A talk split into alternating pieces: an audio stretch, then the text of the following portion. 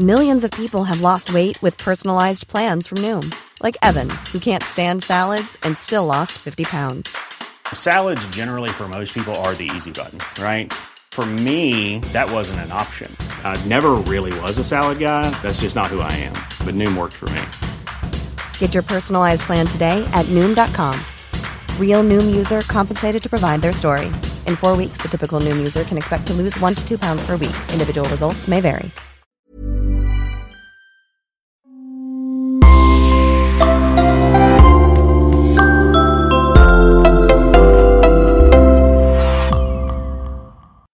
Bonjour et bienvenue à tous dans ce nouveau podcast. Avant de commencer, nous voudrions remercier les deux personnes qui nous soutiennent sur Patreon, Christophe et Jenny. Votre soutien nous aide énormément. Si vous souhaitez vous aussi vous impliquer un peu plus dans la réalisation de ce podcast, il vous suffit de vous rendre sur patreon.com slash le coin du crime. Merci et on commence. Dans les années 1970, un tueur en série machiavélique se met en tête d'éliminer les homosexuels de la Californie. Par amour ou par vengeance En tout cas, il tue pas moins de 28 personnes et peut-être même 40. Quel que soit le vrai nombre, celui qu'on surnomme The Trash Bag Killer, parce qu'il découpait ses victimes et mettait les morceaux dans des sacs poubelles en plastique avant de s'en débarrasser, est un vrai fou allié au QI très élevé. Voici son histoire.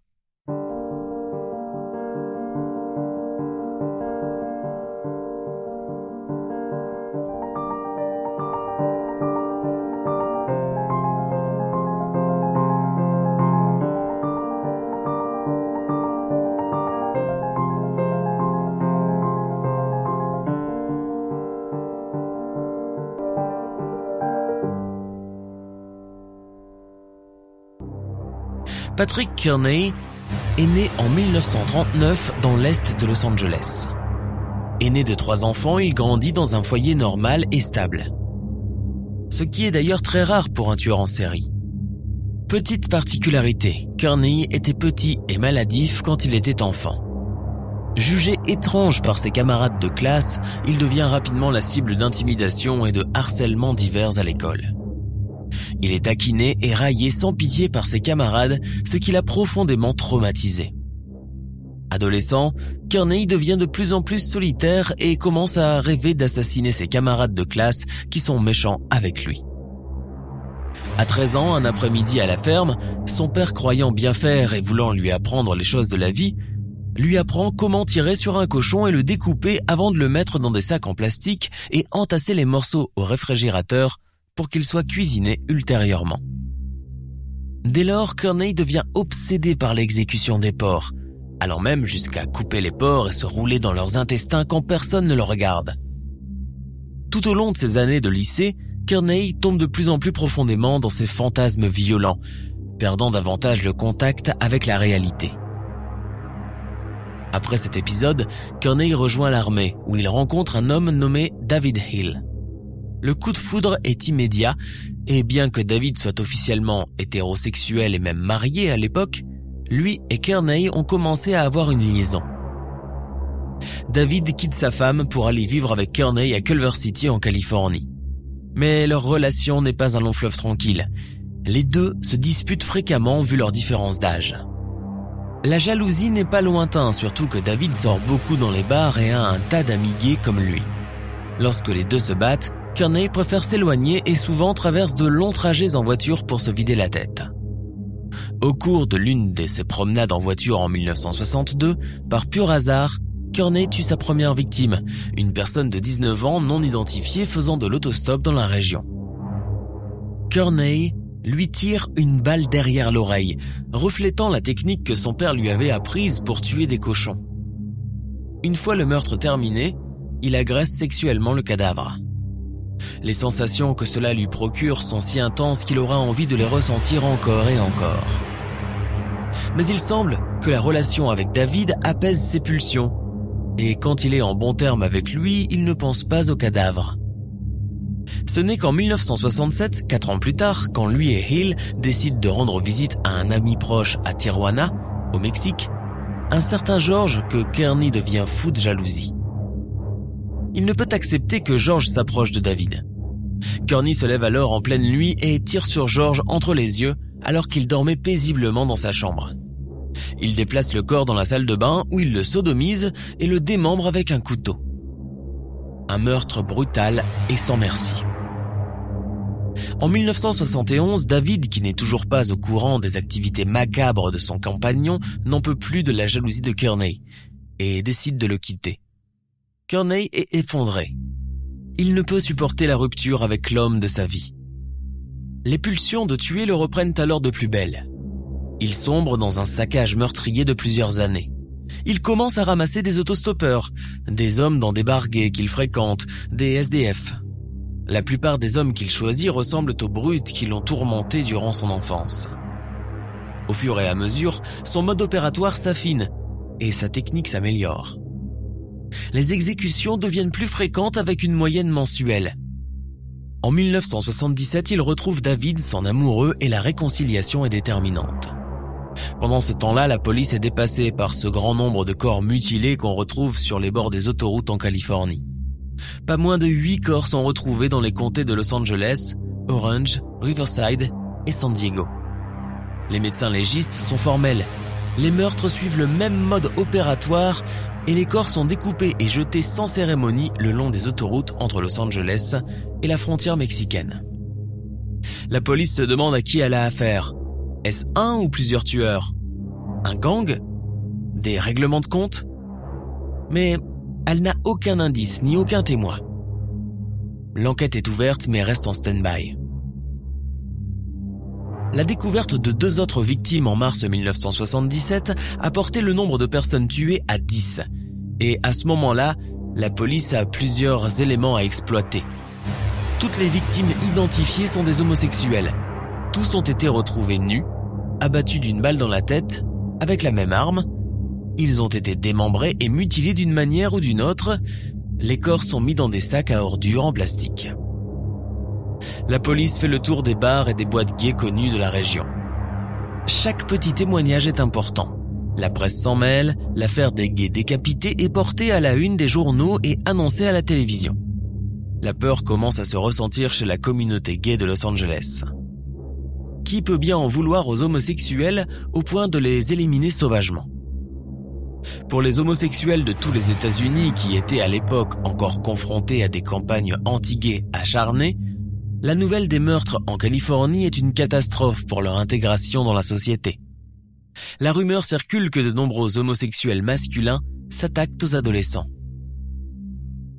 Le 13 mars 1977, les parents du dénommé John LaMay, 17 ans, signalent la disparition suspecte de leur fils. Ils l'ont vu pour la dernière fois quand il a quitté la maison pour rendre visite à un certain Dave. Puis plus rien. La police entre en scène cinq jours plus tard, après que le corps démembré de John est retrouvé à côté d'une route au sud de Corona au Riverside, en Californie. Les enquêteurs interrogent la famille et les amis de la victime. On identifie ce Dave comme étant David Hill, un gay de 37 ans que John fréquente régulièrement. Les amis fournissent même l'adresse du domicile de ce David Hill. La police se présente rapidement à l'adresse indiquée, un joli pavillon avec un mignon petit jardin à Culver City, une banlieue de Los Angeles. Ils apprennent que David habite en couple avec un autre homme, un certain Patrick Kearney. Ils les interrogent sur place et les deux hommes coopèrent parfaitement en répondant aux questions des détectives. David ne travaille pas, mais Patrick est ingénieur dans l'aéronautique, consultant pour l'armée de l'air, une personne intelligente qui a un QI très élevé et qui est très bien intégré socialement. Les deux hommes nient avoir affaire avec le meurtre de John LaMay. Un ami à eux qui venait souvent chez eux pour regarder la télévision et partager des barbecues avec eux.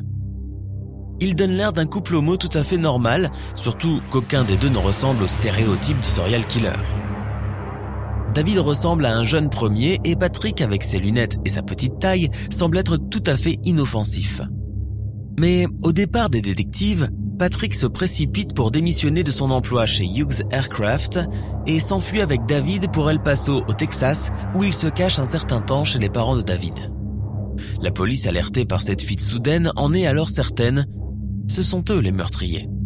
Un mandat d'arrêt est délivré contre eux. Le 1er juillet, alors que la police est aux trousses des fugitifs, leurs photos sont placardées un peu partout dans le pays. La télévision et les journaux diffusent leurs signalements à longueur de journée. David et Patrick sentent que l'étau se resserre de plus en plus sur eux.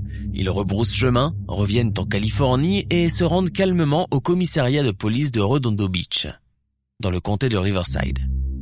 Ils montrent leurs affiches sur le mur et annoncent en souriant ⁇ C'est nous !⁇ Le 14 juillet 1977, Patrick Kearney est officiellement inculpé de deux chefs de meurtre, dont celui de John LaMay. Il décide de lui-même de parler après son arrestation. Tout d'abord, il innocente David Hill de tout acte répréhensible. Il explique qu'il lui avait caché les meurtres qu'il a commis pendant que David était loin de chez eux. David Hill est libéré le même jour car Kearney a assumé l'entière responsabilité des meurtres en disant à la police qu'il l'avait tué parce que cela l'excitait et lui donnait un sentiment de domination. On perquisitionne dans la maison de Culver City une scie à métaux sanglante est trouvée ainsi que des échantillons de cheveux et des taches de sang qui correspondent à ceux de la victime John LaMay, dont le corps est découvert dans un sac en plastique provenant de la Hughes Aircraft Co., là où travaillait Patrick Kearney. Le 15 juillet, pour éviter la condamnation à mort, Kearney signe des aveux pour 28 meurtres. Il emmène la police sur six sites près de la frontière entre la Californie et le Mexique pour indiquer l'endroit où se trouvent certains corps. On en retrouve grâce à ces indications. Il ne se fait pas prier. Il explique volontiers son mode opératoire et en détail, s'il vous plaît. Il raconte qu'il sillonnait les routes en 4x4 et faisait monter dans son véhicule des autostoppeurs, hippies, marginaux, fugueurs, fêtards, rien que des hommes. Il discutait calmement avec eux et quand il s'assurait que sa future victime n'était pas attendu quelque part, il lui tirait sans sommation une balle dans la tête. Il louait alors une chambre dans un motel pour se livrer tranquillement à des actes nécrophiles sur le mort. Une fois satisfait, il emmenait le corps dans la baignoire de la salle de bain pour le découper. Il faut dire qu'il a eu une formation militaire chez les Marines et que c'est un maniaque de la propreté. À la fin, il enveloppait le tout dans des sacs poubelles et laissait la chambre plus propre qu'elle ne l'était à son arrivée. Il balançait ensuite les sacs le long des autoroutes. Le 21 décembre, Kearney plaide coupable à trois chefs d'accusation de meurtre au premier degré et il est condamné à la réclusion à perpétuité. Les procureurs accusent Kearney de 18 autres chefs de meurtre en février 1978. Le 21 février, il plaide coupable à tous les chefs d'accusation. Et parce que les crimes ont été commis avant que la Californie ne rétablisse la loi sur la peine de mort en 1978, la peine maximale que la Cour supérieure, présidée par le juge Paul Breckenridge Jr., pouvait infliger à Kearney était la réclusion à perpétuité pour chaque crime. Kearney, aujourd'hui âgé de 80 ans, continue de purger sa peine d'emprisonnement à perpétuité à la prison d'État de Mule Creek située à Young, au sud-est de Sacramento en Californie. En prison, un jour, Kearney est questionné par un journaliste. En général, quelle est la raison pour laquelle on devient un serial killer? Sa réponse a été comme suit. Il y a trois raisons qui poussent à devenir serial killer. La notoriété, le pouvoir et le sexe. Parfois, c'est la combinaison de deux ou la combinaison des trois. Nous sommes à la fin de notre émission du jour. N'hésitez pas à écouter les autres émissions du podcast et à prendre 5 secondes pour nous laisser un 5 étoiles sur iTunes. C'est vraiment très important pour nous. Vous pouvez aussi vous abonner pour ne pas rater les prochains épisodes et nous suivre sur Facebook pour nous en proposer de nouveaux. Merci et à bientôt.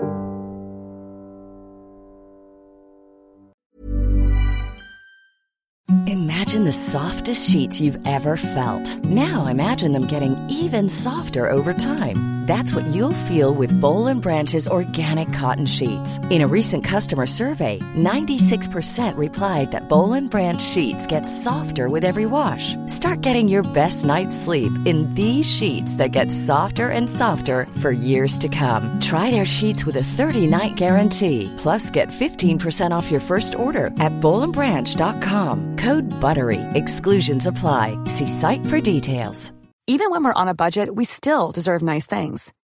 Quince is a place to scoop up stunning high-end goods for 50 to 80% less than similar brands. They have buttery soft cashmere sweaters starting at $50, luxurious Italian leather bags, and so much more. Plus, Quince only works with factories that use safe, ethical, and responsible manufacturing. Get the high-end goods you'll love without the high price tag with Quince. Go to quince.com slash style for free shipping and 365 day returns.